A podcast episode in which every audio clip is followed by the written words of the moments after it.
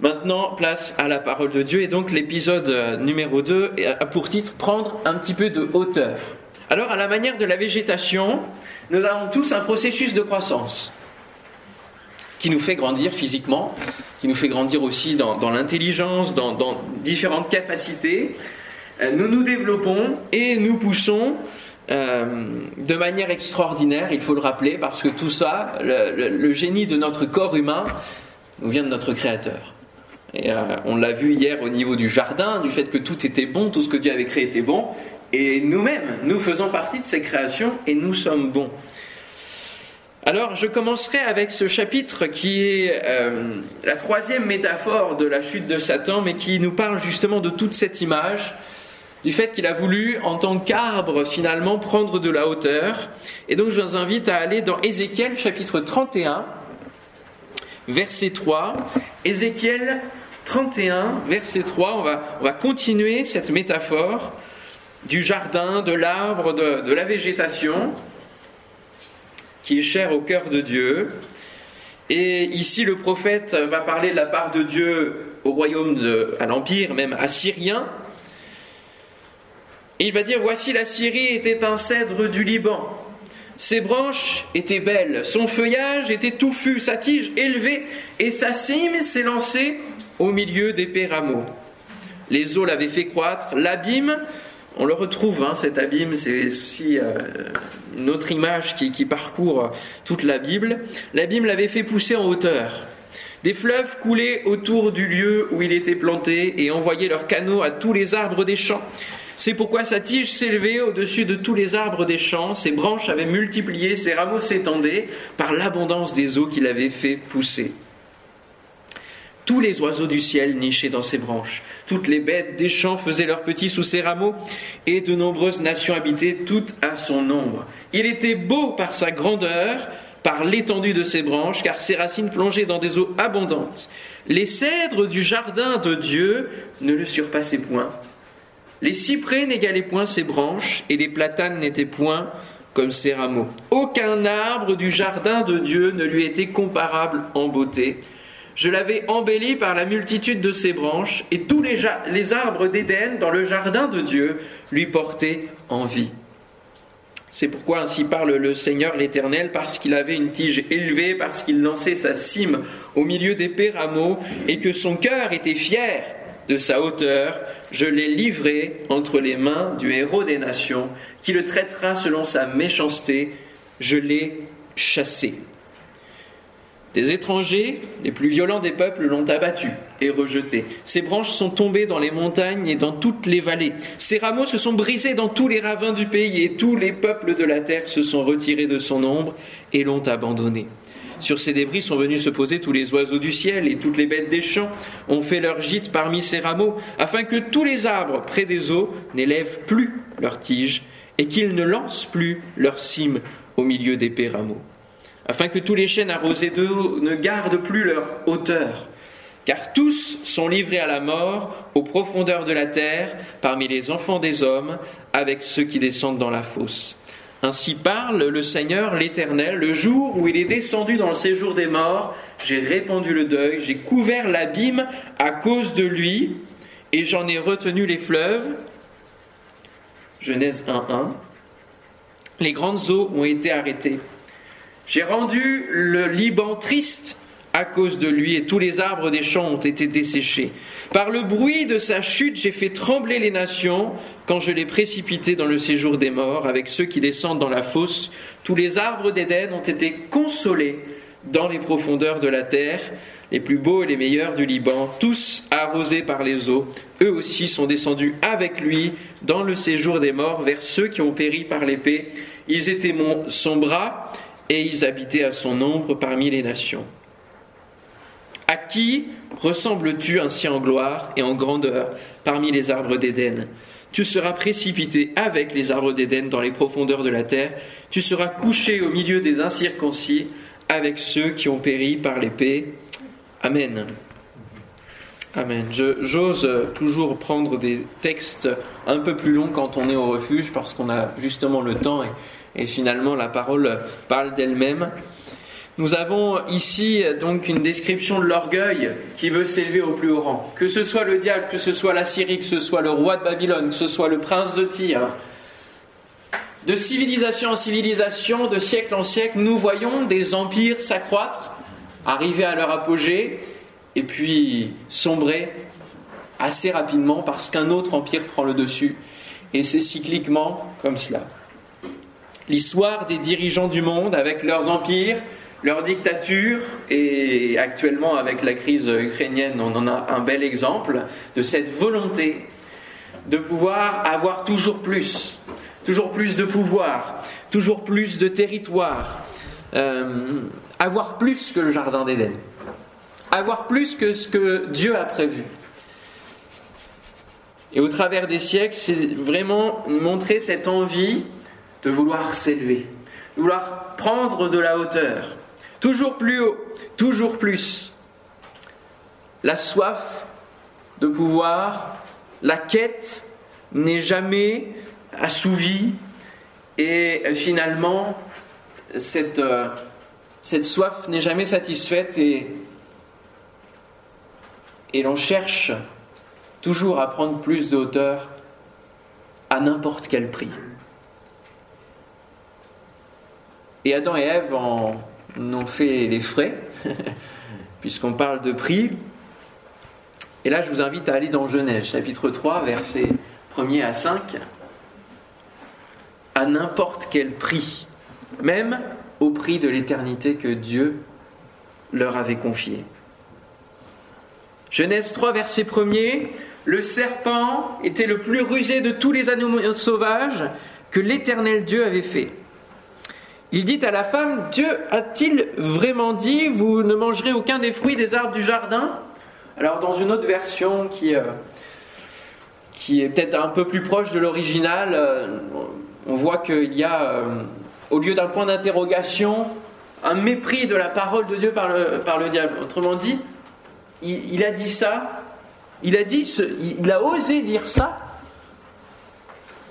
La femme va répondre au serpent, nous mangeons des fruits des arbres du jardin, cependant en ce qui concerne le fruit de l'arbre qui est au milieu du jardin, Dieu a dit, vous n'en mangerez pas et vous n'y toucherez pas, sinon vous mourrez.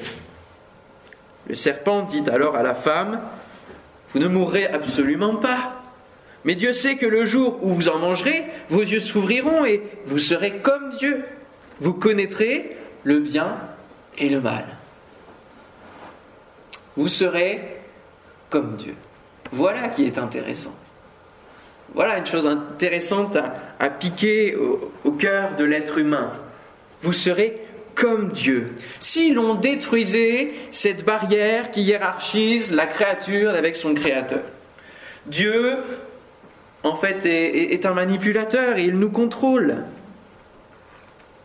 Ce type de pensée revient tellement dans nos relations aujourd'hui. Mes parents m'empêchent de vivre ma vie. Mon mari m'empêche de respirer, de faire ce que je veux. Mon ami a une emprise sur moi pour gravir les échelons à ma place. En fait, il n'est pas véritablement un ami. L'État ne, me donne pas assez de liberté pour pouvoir réussir. Plein de paroles qui sont semées comme cela.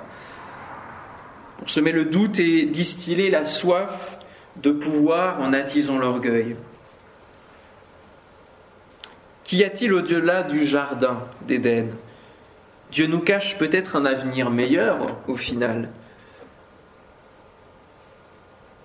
Nous payons très cher le prix d'une élévation qui est, elle, éphémère. Dieu nous promet l'éternité durable, quelque chose d'immuable, de, sérieux et, et une promesse qui est tenue. Et nous, parfois, nous nous efforçons et nous focalisons notre vie à une élévation qui est futile, éphémère. Lorsque Dieu va dire à l'être humain, le jour où tu en mangeras, tu mourras, en fait, il y a deux fois le verbe mourir dans l'original hébreu. Alors c'est difficile à traduire du coup en français parce que c'est, euh, on pourrait ça se traduit comme ça, c'est mourir, tu mourras. Voilà, c'est tu devras mourir. Et on a véritablement deux fois. Parce que nous avons deux morts, la mort physique et la mort spirituelle. Et à l'inverse, finalement, d'Adam et Ève qui ont commencé dans un jardin, Jésus lui a commencé son ministère dans un désert pour être tenté par le diable. La tentation a eu lieu pour le premier Adam et puis le second Adam, à savoir Jésus. Et le diable est là, aux deux endroits. Et puisque le jardin a été un lieu qui a cassé finalement la relation avec Dieu, l'humanité s'est constamment dirigée vers un désert, et lorsque Jésus arrive sur terre, c'est un véritable désert, désert spirituel. Et il est aussi tenté par le diable. C'est l'étape préalable au début de son ministère. Et dans ces circonstances difficiles, le diable lui propose un jardin, celui du monde. Et le diable va le transporter sur les trois tentations, il va le transporter deux fois en hauteur. Il va lui faire prendre de la hauteur. Le diable transporte Jésus vers les hauteurs, sur le haut du temple et sur une montagne. Il va lui proposer le jardin des nations de ce monde, en lui disant, mais si tu te soumets hein, à moi, je te donne toutes ces nations. Alors, heureusement, Christ ne s'est pas laissé corrompre, il n'a pas cédé, mais il a lui aussi payé un prix. Adam et Ève ont payé un prix, celui de leur éternité, et Jésus, lui, il a payé le prix sur la croix pour que nous retrouvions notre éternité. Le parallèle est, puissant. Celui de la mort sur la croix en vue d'une élévation, non pas seulement la sienne, mais la nôtre, avec lui. Et c'est ça qui est extraordinaire. Éphésiens chapitre 2, nous l'avons lu hier pendant la Sainte Seine et nous le relisons aujourd'hui. Verset 4, Mais Dieu qui est riche en miséricorde, à cause du grand amour dont il nous a aimés, nous qui étions morts par nos offenses, nous a rendus à la vie avec Christ. C'est par grâce que vous êtes sauvés. Il nous a ressuscités ensemble et nous a fait asseoir ensemble dans les lieux célestes.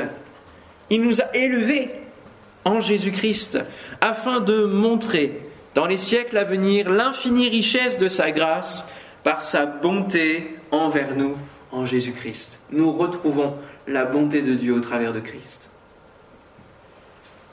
Notre élévation ne peut se faire qu'en passant par Christ.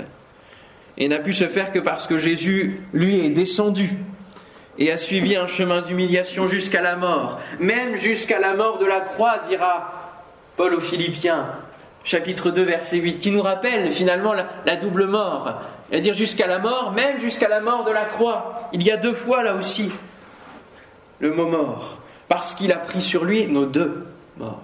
La mort physique, de laquelle il triomphe par la résurrection, et la mort spirituelle, de laquelle il triomphe aussi par sa résurrection et, chacun de nous peut en être bénéficiaire. C'est ça qui est extraordinaire. Personne n'est exclu. Alléluia. Ça a l'air de vous en jouer là. Alléluia.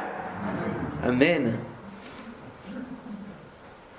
Alors, dans cette envie de vouloir prendre de la hauteur, peut-être personnellement, euh, dans nos, vies, dans différents domaines, nous faisons face à des illusions trompeuses. La femme vit que l'arbre était bon à manger et agréable à la vue. Ça ne changeait pas grand-chose par rapport aux autres arbres, parce que la Bible nous dit qu'ils étaient aussi bons à manger, donc sûrement aussi agréables à la vue.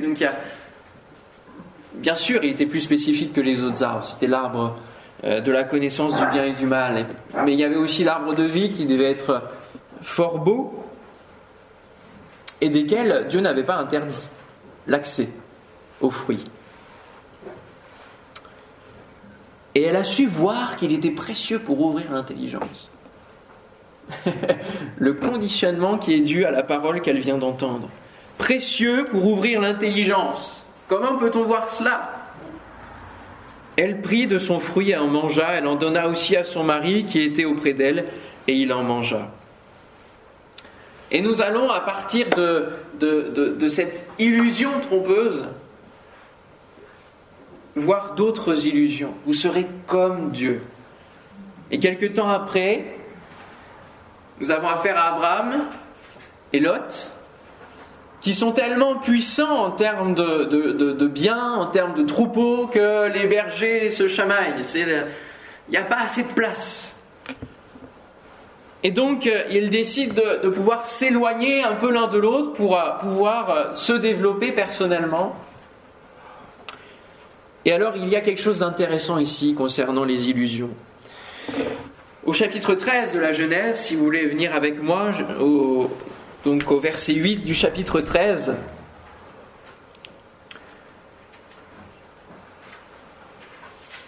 il y a quelque chose de très intéressant comme leçon spirituelle pour chacun d'entre nous.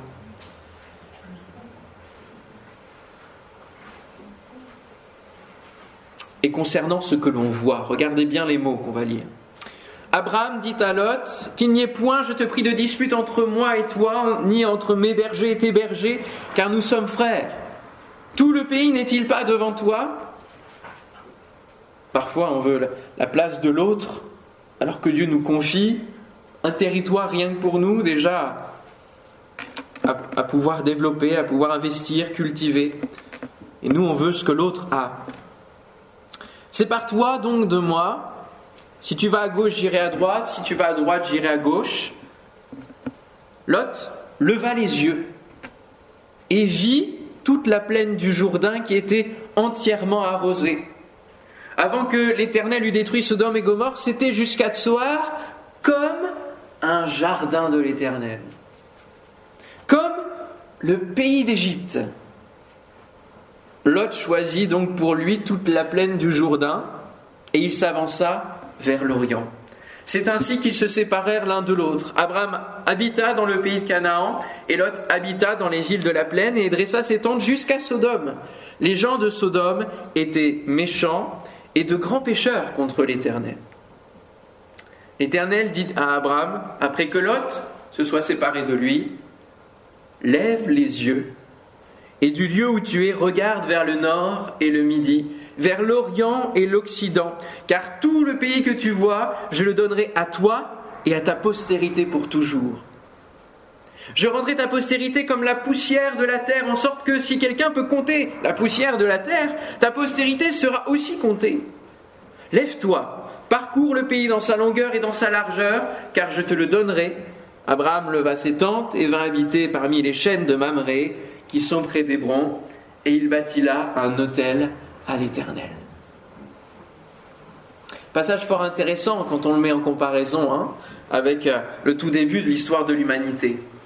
Et quand on regarde les attitudes, il y a une question cruciale concernant la vue. Lot va lever les yeux de lui-même sur la plaine du Jourdain. Il va regarder. Alors on pourrait se dire, bah oui, mais c'est normal, en même temps, euh, il faut qu'il choisisse, puisqu'Abraham lui met le choix. C'est vrai. Mais il a regardé l'apparence, l'illusion trompeuse, la voie de la facilité, la voie qui paraît véritablement bénie. Et la parole de Dieu nous dit que le diable se déguise en ange de lumière. Et pour nous piéger, il n'y va pas franco. Il, sait aussi faire euh, le, sel finalement en nous. Et parfois nous donner l'illusion que c'est une voie qui est, qui est bénie de Dieu, en apparence. C'est comme un jardin de l'éternel. Sauf que derrière, il y a un fond de méchanceté, il y a un fond de tromperie, il y a, le péché qui, est sous-jacent. C'est une voie, finalement, qui amènera le désastre de Lot. Lot va, va partir de cette expérience, de cette vallée, de cette plaine plutôt, complètement seul, même sa femme disparaîtra, c'est juste la, catastrophe sur une illusion, sur ce qu'il a vu. Tandis qu'Abraham, il n'a pas levé les yeux. Il a attendu que l'Éternel lui dise, lève tes yeux. C'est maintenant que tu peux regarder. Et ça aussi, c'est intéressant. Parce que finalement, ça nous montre que dans notre vie, alors que nous sommes peut-être face à des projets, à des choix, la manière de faire, c'est dire Seigneur, je veux confier en toi, je veux d'abord te, chercher, prier, chercher ta face, autrement dit fermer mes yeux dans la prière, afin que ce soit toi qui me montres ce qu'il faut que je choisisse. Nous avons tous affaire à des choix, soit dans, professionnellement, que soit dans plein de projets de vie.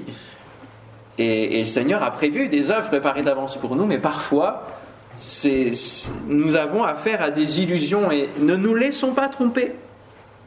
La vue est le sens le plus tentable. Jésus dira d'ailleurs dans le serment sur la montagne que l'œil est la lampe du corps. Le pouvoir de la vue sur nos décisions est grand. L'envie de liberté, de posséder, de gouverner peut nous faire croire que, c'est la plus belle des voies, que c'est véritablement ça qu'il faut que nous allions pour percer, pour avoir du succès, pour réussir. Dieu n'a jamais dit qu'il ne voulait pas notre réussite. Mais c'est lui qui a la stratégie pour que nous réussissions. Et sa stratégie, c'est de pouvoir nous confier dans sa parole, de pouvoir chercher sa parole à lui. C'est lui la voie. Et finalement, euh, prendre le chemin de l'illusion, vouloir un, petit peu prendre de hauteur, c'est scier la branche sur laquelle nous sommes assis. Pour reprendre un petit peu la thématique à travers de cette expression que l'on connaît. Et c'est ce qu'ont vécu Adam et Ève. Attendons que Dieu nous dise de lever les yeux.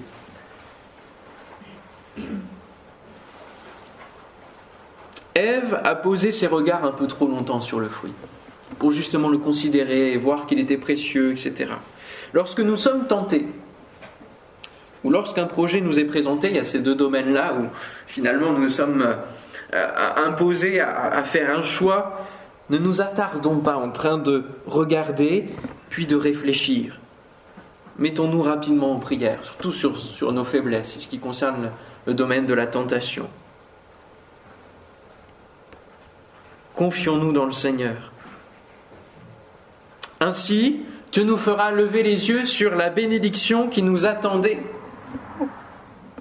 en ayant résisté à la tentation. Alléluia.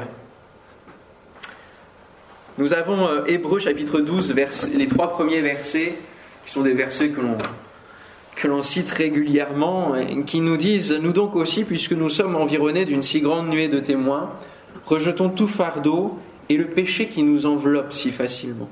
Et courons avec persévérance dans la carrière qui nous est ouverte, ayant les regards, où ça? Sur Jésus.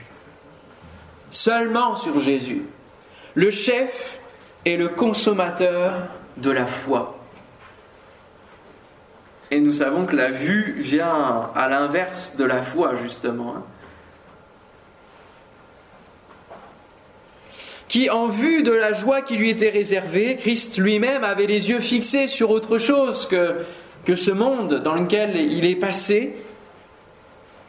Il avait cette joie du ciel, cette joie de la résurrection, cette joie de retrouver sa gloire céleste auprès de son Père, eh bien, il a souffert la croix, méprisé l'ignominie, il ne s'est pas agenouillé devant le diable, il a été jusqu'au bout euh, à la croix pour chacun d'entre nous, et il a pu s'asseoir ensuite à la droite du trône de Dieu.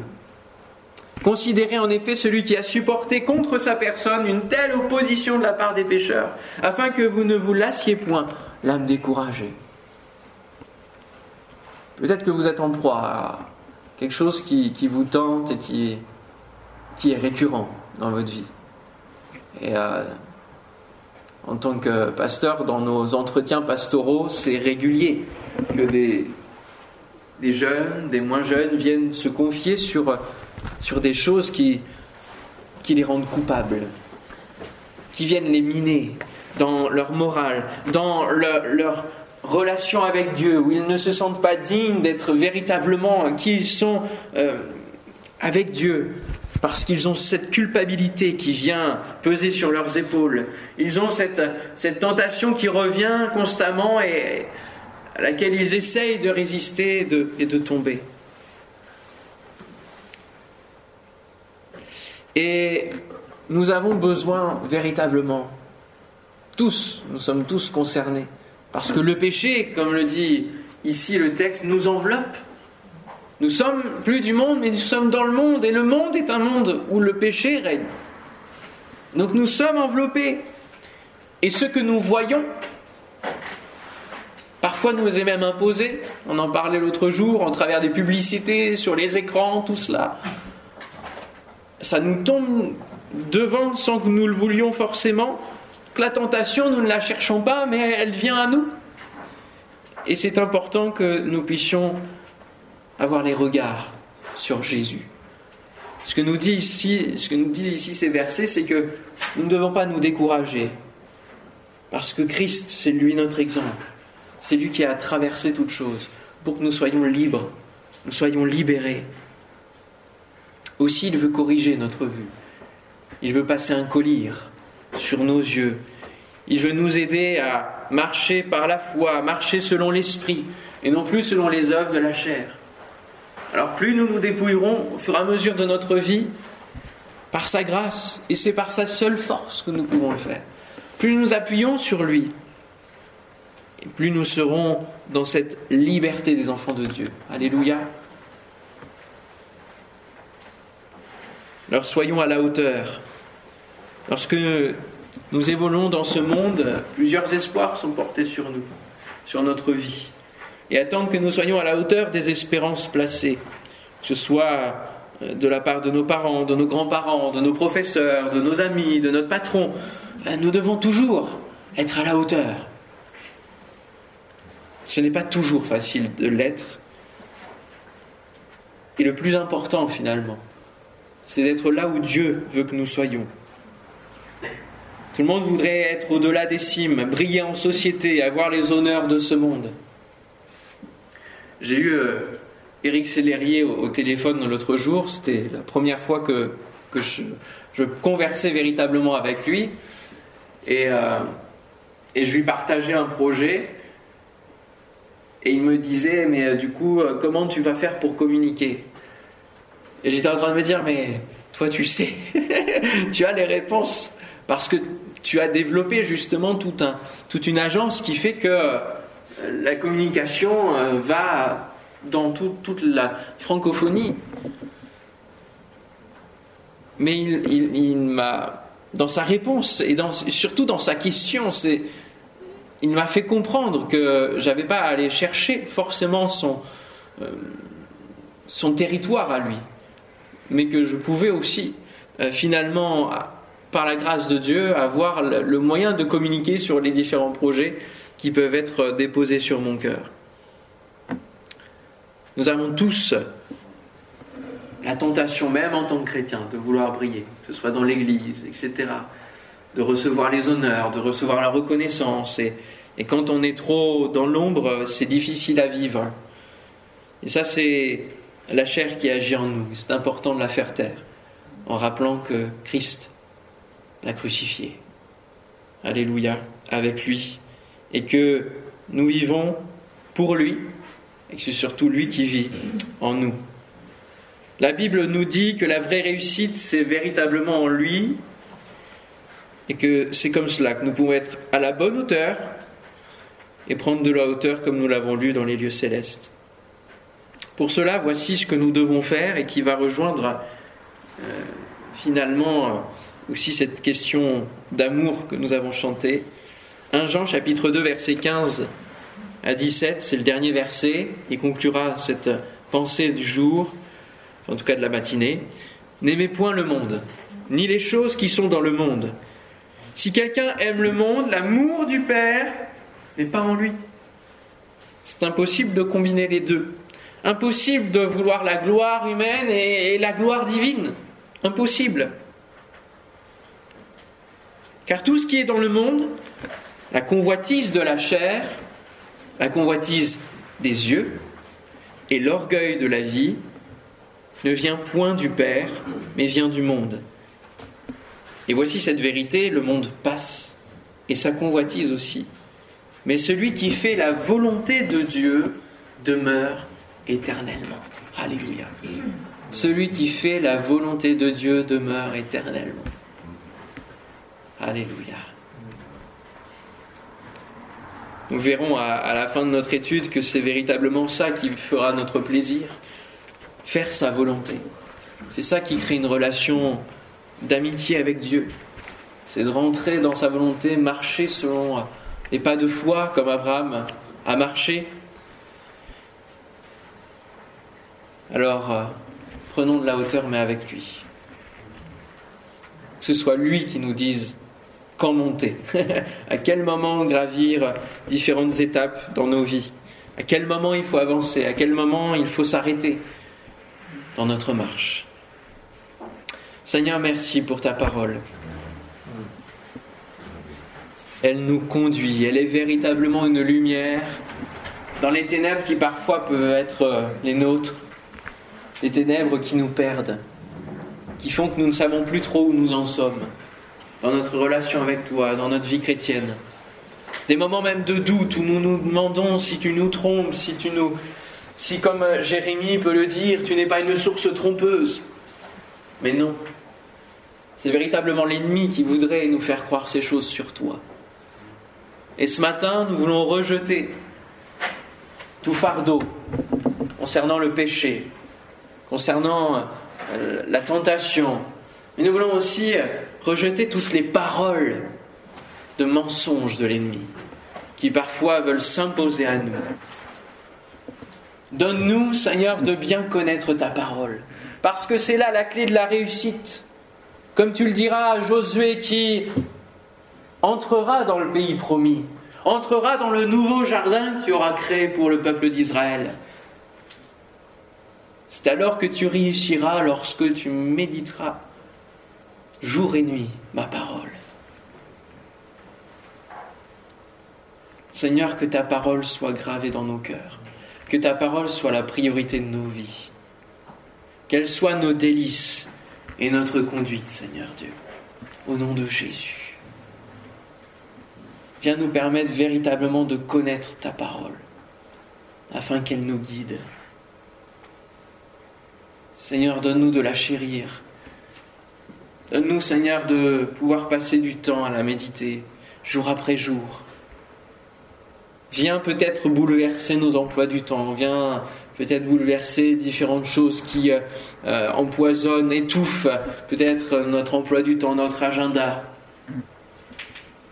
Et que nous puissions véritablement rentrer dans le jardin de ta parole, Seigneur. Alléluia. Merci Jésus parce que tu as tout payé. Tu as payé le prix que nous n'avons pas à payer. Seigneur, que ton nom soit glorifié. Viens parler à nos cœurs ce matin. Viens parler à nos cœurs dans ces minutes, Seigneur Dieu. Que ton esprit travaille nos vies. Que ton esprit vienne mettre le doigt là où il faut peut-être nous travaillions avec toi certains sujets certains points sensibles, certaines zones d'ombre du jardin de notre cœur. Viens mettre la lumière, Seigneur. Non pas pour nous culpabiliser, mais pour que nous puissions retrouver, oui, le chemin du pardon, retrouver le chemin de la plénitude en toi. Au nom de Jésus, viens nous transformer, Seigneur, de gloire en gloire, comme par le Seigneur l'Esprit. Tu es la parole incarnée. Et tu es présent au milieu de nous ce matin. Viens-nous en aide, Seigneur. Nous avons besoin de toi. C'est notre cri de chaque jour. Merci, Père, d'avoir donné ton Fils. Merci pour cette croix plantée en nous que jamais nous puissions euh, faire ta croix vaine, Seigneur, dans, dans nos vies. Mais que nous puissions toujours avoir les yeux fixés sur cette croix, sur ce prix payé, afin que nous soyons conscients que rentrer et céder dans la tentation, prendre un chemin peut-être facile comme un jardin de l'éternel,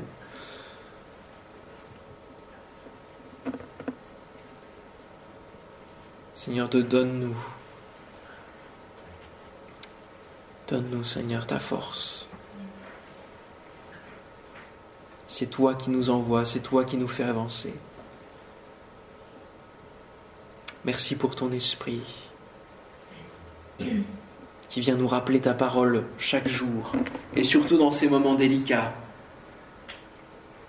Que ton esprit, Seigneur, soit véritablement cool en nous, Seigneur, afin que dans les temps, les temps de doute, les temps de tentation, Seigneur, tu puisses véritablement envoyer ton esprit qui résistera au fleuve que l'ennemi voudra envoyer pour nous submerger. Merci pour ta force. Elle est nôtre, Seigneur, et elle fait notre joie. Alléluia, notre joie d'enfant de Dieu. Merci, Seigneur, de briser ce matin la culpabilité qui peut être euh, imposée par l'ennemi dans le combat. Et viens donner, Seigneur mon Dieu, la puissance de ton amour, Seigneur.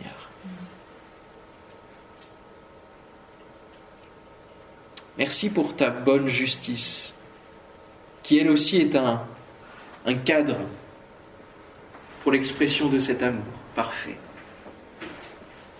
Merci Seigneur. Amen. Amen.